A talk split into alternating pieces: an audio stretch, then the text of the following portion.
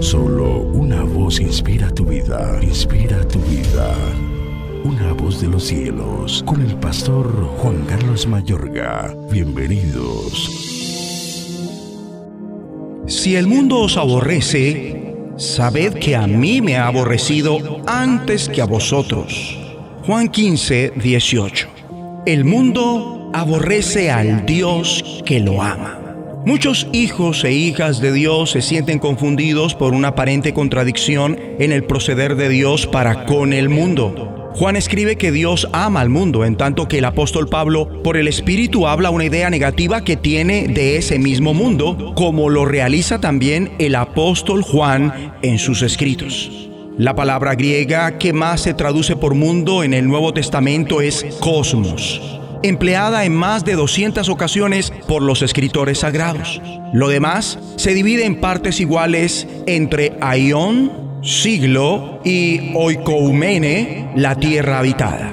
Cosmos literalmente traduce ornamento, es decir, orden, disposición, ornamento, adorno. Ahora, ¿cómo puede ser que un término cuya significación fue ornamento llegara a querer decir el mundo? Alguien dijo que el ornamento colosal es el universo, pero que para la raza humana la parte más sobresaliente de dicho universo la conforma el mundo en que ella vivía. Seguidamente, en una secuencia normal, sería estimar al mundo como la totalidad de la raza humana. Pero este mundo en general crucificó al Señor Jesús no es maravilla que el mundo de la escritura se emplease igualmente para referirse a la raza humana que se opone al Señor Jesús.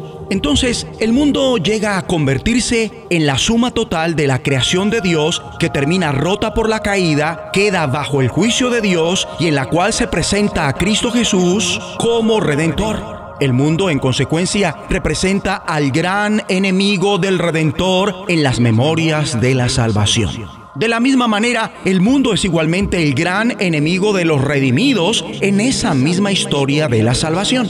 Este empleo negativo de la palabra cosmos es único del Nuevo Testamento. Es más, para el apóstol Juan y Pablo, lo sorprendente fue que los seres humanos que moran en este bello y organizado universo procederán de una manera asquerosa y absurda al hallarse frente a frente con Jesucristo, como está escrito en Juan 1.10 en el mundo estaba, y el mundo fue por él hecho, pero el mundo no le conoció. Bien dice Jesús a sus discípulos, según Juan 7:7, no puede el mundo aborreceros a vosotros, mas a mí me aborrece, porque yo testifico de él que sus obras son malas. Y según Juan 8:12, yo soy la luz del mundo. El que me sigue no andará en tinieblas, sino que tendrá la luz de la vida.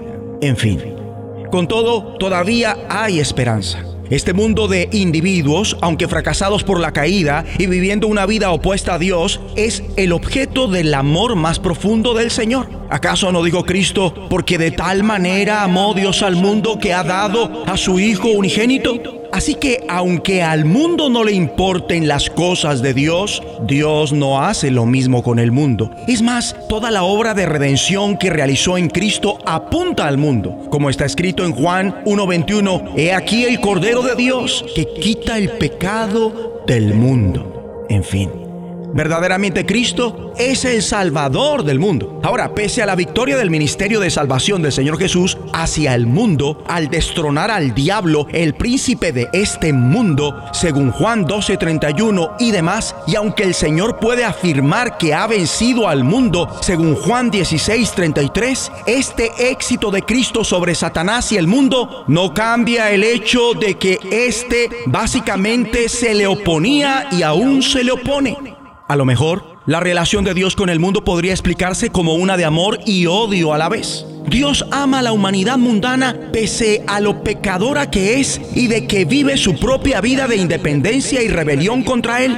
Dios ha suplido total perdón para los pecados del mundo en la cruz de su Hijo. Con todo, como ya lo vimos, Dios detesta el sistema del mundo y éste lo detesta a Él. Hemos de orar. Dios Padre, Ayúdanos ahora mismo a lidiar con el mundo como tú quieres, amando a la gente para salvación, pero aborreciendo todo lo malo que ellos hacen. En el nombre de Jesucristo. Una voz de los cielos, escúchanos, será de bendición para tu vida. bendición para tu vida.